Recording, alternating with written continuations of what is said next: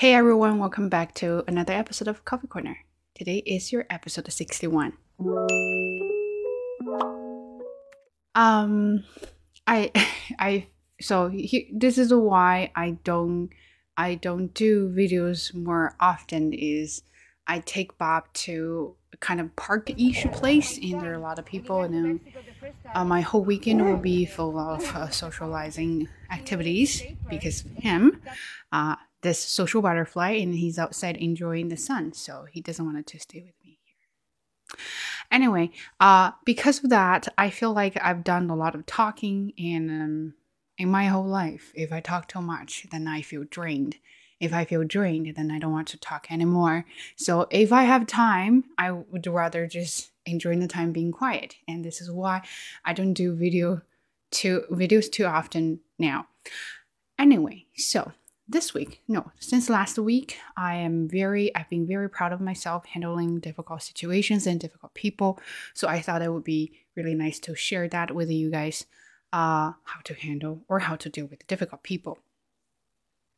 The funny thing is, I look or I sound like a very calm person. Uh, so you probably would think my temper will be mm, pretty, you know, good, uh, but I am very short tempered and I don't have patience and I tend to get mad very often uh, at a lot of things. So uh, I noticed that when I when I talk to people and when I can't get answers from them, or uh, when I'm trying to uh, deal with this other people about certain things and I can't get what I want, then I tend to lose my patience.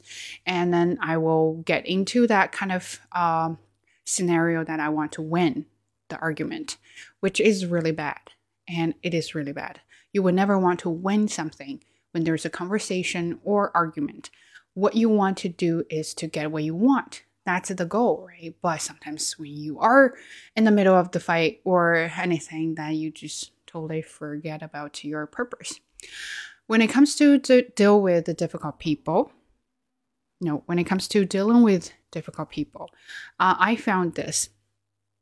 If you talk slowly, and if you do not argue, and if you sound very calm, you are winning. It's really funny. I noticed that. I always, like, well, not always, I tend to raise up my voice uh, when I argue. And then I thought if my voice uh, is over your voice, and then of course you will listen to me. But that is wrong strategy. Well, it could be something very uh, common sense, and you'll be like, of course I know that. And then, well, to me, it was not common sense. I didn't know that, and I really learned that lesson the hard way. So now here I come. So when I talk to one of my students, he is very difficult to handle. It's not like he is not good. He's a good person. He's just he's very demanding and he knows what he wants and he's always not happy when he can't get it. It sounds like me. And when he talks, because of the language barriers, and he talk when he talks, there is a lack of politeness. It sounds very direct and demanding, and doesn't sound like I'm asking for help. Uh, that sometimes can kind of piss me off, but again, I'm an ESL teacher. I understand the situation. I understand why they have that kind of tone when they talk or attitude when they talk. They just don't know. And plus, you have different cultures, and different cultures have a different way to express ideas. And we definitely have totally different cultures. So when he said something about his benchmarking levels and things like that, I was trying so hard to explain things, but he would not let me. He will really argue, uh, and Plus, you know, he, he couldn't explain clearly, I, and I didn't get it what he wanted. So I was trying my best to say, this is what I, this is how I understand it. Let me interpret it to you, see if I am understanding you right or correctly. And he just would not let me. And then he started to argue. So what I did was to just sit back and look at him. And he was going on and on and on and on. And then eventually he finished and he looked at me and he said, You understand what I want? I'm like, Well, I'm glad I know you. Otherwise, when you the, the moment the moment you said that words, I will be really really pissed. Uh, I said I didn't quite understand what you want, but I'm trying my best to figure that out. How about we will put off uh, put off this topic and then we'll all both take a break and then uh, let me ask someone else and I'll get back to you. So if I were old me, what I would do is I will I will keep arguing with him. I will try my best and to talk about things from my perspective. I don't know why I'm always very stubborn. I'm, I'm very stubborn when it comes to certain things. There's here's something that I really believe in and I want it that I want that happen. That's me. But now I'm more like, well, this is work, right? So nothing personal, uh, and never take anything personally at work. You do it, do it right. You need help, go ask for help. If you can't handle it, don't, then don't handle it. Don't overextend yourself. So that's what I learned, and and it actually worked. So I said, okay, let's just take a break and let me talk to someone else. Then I reach out to my boss, which this is why I love my job right now. They are very supportive. They totally, uh, they're totally on the side of mine. So they will ask me my opinions about how I would want to handle the student, and that there are some solutions they offer to me, potential solutions. So what do you think? Then I will figure out. They would never turn their back against you, or they would never sabotage, sabotage you, which is really good. Not like the one I had before. And if you are trying to follow rules, policies or whatever regulations they have there and then they will turn your back turn their back on you and then say well how about we give and then you will always be the bad person. So so they're they're a good cop. I'm the bad cop. So it's always like that. But here they want you to be the good one. And they even say if if he doesn't want to uh, believe you or he's not convinced by you you can just blame everything on us. Like, i can't blame my boss for that. But that's what I was told. And I was really, really happy. Uh, I put off that argument and went to my boss for help. And then they were able to really support me. And I handled that situation really well. And today, the student called me and said, Thank you so much for uh, doing that for me. And I'm very happy. And I wish you could be my teacher forever, or things like that. So, I always assume I always assume that will be a very difficult situation, and I I'm always trying to which is stupid. I'm always trying to get myself worked up for that student or for the situation. I'll be ready to fight before there's even a fight. Don't ever do that, but I always do it. I will picture or I will imagine there's a scenario that we're gonna fight and this is what I'm gonna say. It, that will really work yourself up. Don't do that. Another situation is I forgot. Uh, also, is like what I said before. I have uh, OCPD obsessive compulsive personality disorder. I like follow rules. I like to follow rules. If there is a rule, you just go follow it. Yeah, I like it. And the school will support you because this is what it is. So it is what it is.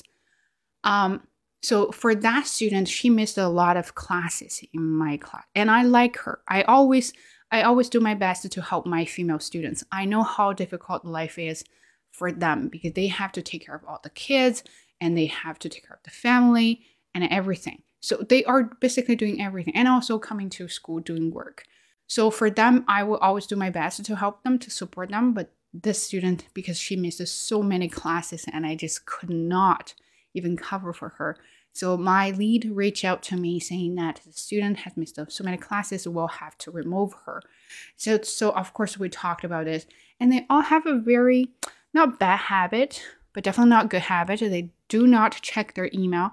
So in Western cultures, email is the major communication uh, approach method or means. You would say that. So every, almost every uh, business conversation should be done uh, via email. And uh, even with the school here, we will ask the students to check their school emails very often. If there something, if there is something something important to you, going to have to check the information and respond to the email right away. But they always don't do that because in their culture, they don't have that kind of thing. So I sent a final automate automatum uh, to her and said, This is a warning, last warning of uh, your attendance. Please respond as soon as possible so we can figure out a plan for you. And of course, she didn't respond until two days later and say, I'm surprised you kicked me out of the class. And I almost said, I almost said, I'm not surprised because you have missed so many classes and you never responded to my email. Uh, so anyway, I did not re- remove her from the class. It, it's this is not my job, so it's my lead would do that. Uh, so my lead would be doing those kind of things. Uh, so that's why. So I can only fo- I can I can fully focus on teaching. This is amazing. Uh, anyway, so she was really trying to argue with me about doing a test on that day because they need a test to pass certain uh, level benchmark. Um, she was arguing so hard. I said, I cannot let you do that because you're not in my class. And then, it, even if you do it, it's not going to be valid. And then she just said, Oh, you let me do it first. Once, once the lead says yes, then you can count that one. I said, I cannot let you do that because you are not. So I explained that very clearly and many times that you just cannot do it. And then she wouldn't let go of it. And then she will say, No, uh, let me do it. And then she'll be like, uh, You know, here are the excuses. And I, I only need two to uh, get through so I can move up to another level. And I said, I understand you need two tests, but what you need doesn't affect how I make this decision and how this situation would turn out. And of course, she didn't like it and she was still trying to argue, even though the lead had emailed her, uh, had emailed her about uh, why she could not attend the test. Uh, and then she was uh, 30 minutes later, she was still emailing me. She wanted to attend the test. So trying to bend the rule might be that might be part of her culture, you know. People don't really follow rules, and if you really ask, they will just say eventually say yes or something like that. Anyway, so I I didn't see the email from my lead first, so I wrote an email and explained everything and why she could not attend the test, and then returned to my uh, inbox and saw my lead's email, and she said almost exact same words. I am like, this is why. And I sent an email saying, oh my God, I love you. And she said, I'm always on your side. So that makes me very happy.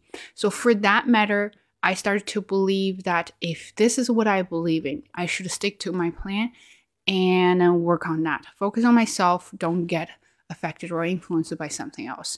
Don't overthink. Because you have a good boss, they support you. They will never let you doubt yourself.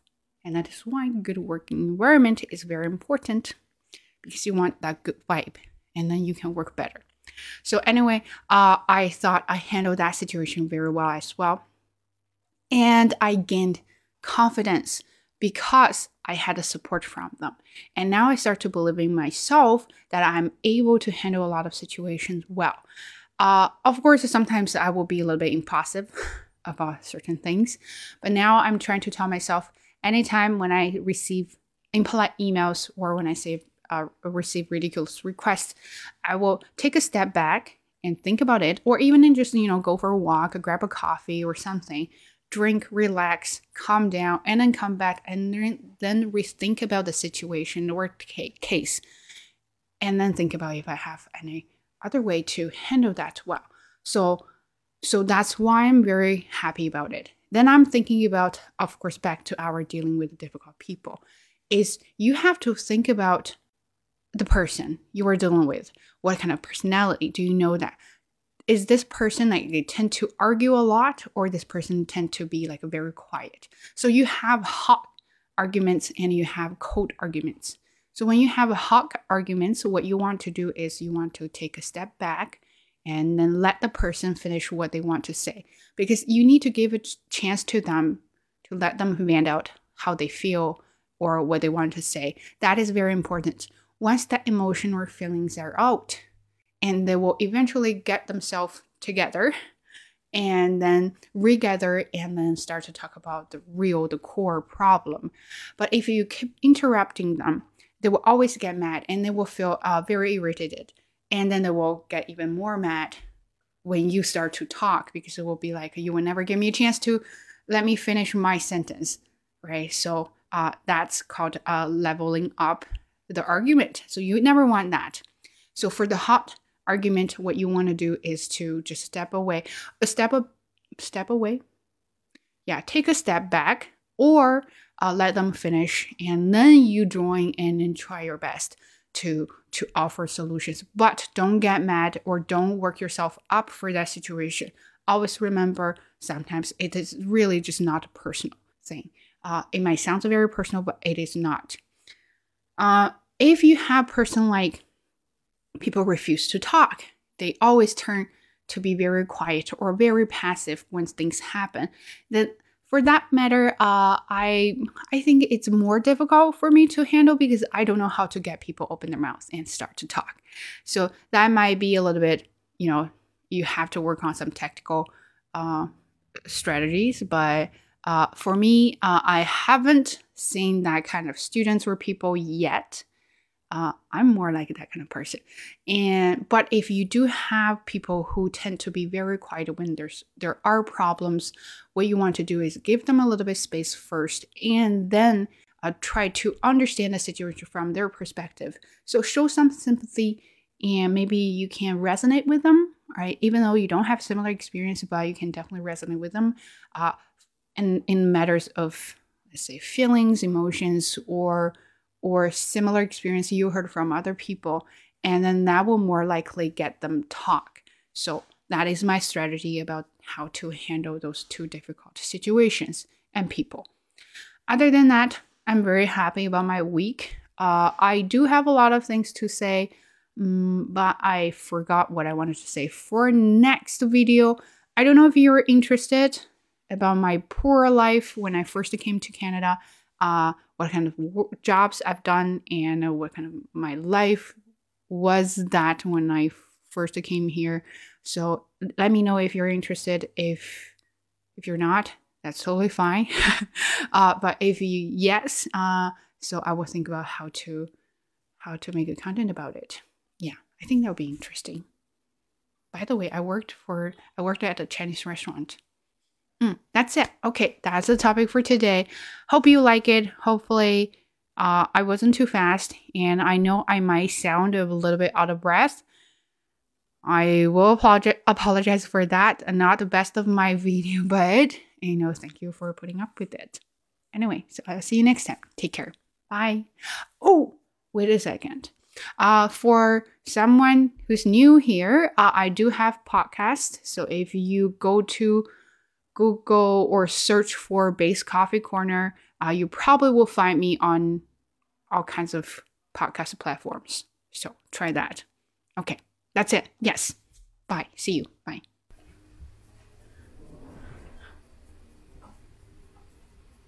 Come here.